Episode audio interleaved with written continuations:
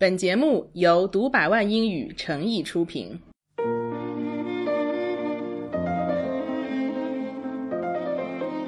当地时间一月十五日中午十二点十分，位于印尼首都雅加达市中心的印尼证券交易所大楼发生坍塌事故，造成超过七十人受伤。这篇报道的标题是 “Jakarta Stock Exchange Walkway Collapses”。雅加达在英文中读作 Jakarta。Jakarta is the capital of Indonesia. 证券交易所 （Stock Exchange），比如著名的纽约证券交易所 （NYSE），全称是 New York Stock Exchange。雅加达的证券交易所，它发生坍塌的是 walkway。这个词就是它字面上的意思，走道，一般指高于地面的人行通道，室内、室外的都可以。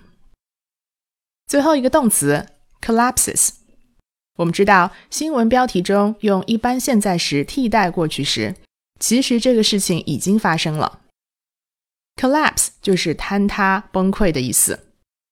建筑物的坍塌、市场和经济的崩溃都可以用 collapse 这个动词。比如，the stock market has collapsed，股市崩盘了。好，我们来读一下这一句话。A mezzanine floor has collapsed at the Jakarta Stock Exchange building, injuring dozens of people. 这句话的结构很清楚，主句现在完成时，a floor has collapsed，一个楼层坍塌了。逗号后面 doing something，现在分词做伴随的结构，injuring somebody，这个部分交代坍塌引起的后果。主句部分大家估计也就一个生词 mezzanine。 也可以读作 mezzanine，好像课本上从来没有出现过。我自己呢，也是在美国认识的这个词，在好多大楼的楼层指示里，经常能看到 mezzanine 这个词。它指的其实是夹层，夹层的位置往往是在半层，特别是在一楼和二楼之间。这种夹层确实有很多，就是设计成为 walkway 人行走道。这是一种 mezzanine，也是我们这句话当中的意思。还有一个经常能看到 mezzanine 的地方，就是演出的票子。如果你的座位在底楼剧场，尤其是比较靠前的部分，那就是 mezzanine。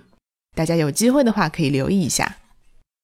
好，雅加达证交所大楼的夹层发生坍塌，逗号后面 injuring dozens of people，injure somebody 使人受伤，没有具体的数字，用的是 dozens of 这种比较含糊的说法。Dozens of people, that's a lot of people. 我们要注意的是，dozen 这个词用在 dozens of 或者 in dozens 这样的词组里的时候，才会在词尾加上 s，其他时候是不加 s 的。比如具体的两打鸡蛋，two dozen eggs；模糊的好几十人，several dozen people。dozen 的词尾都是没有 s 的，大家在用的时候要特别小心。整句话的意思是，雅加达的证券交易所大楼的一个夹层发生坍塌，致使好几十人受伤。幸运的是，这次坍塌事故并没有造成人员死亡。今天留给大家的问题是：新闻当中说的事故中的死亡，常常用哪一个单词呢？这个词以字母 F 开头。你刚才听到的是小 C 老师带来的节目。想试听更多精彩课程，请关注“读百万英语”微信公众号。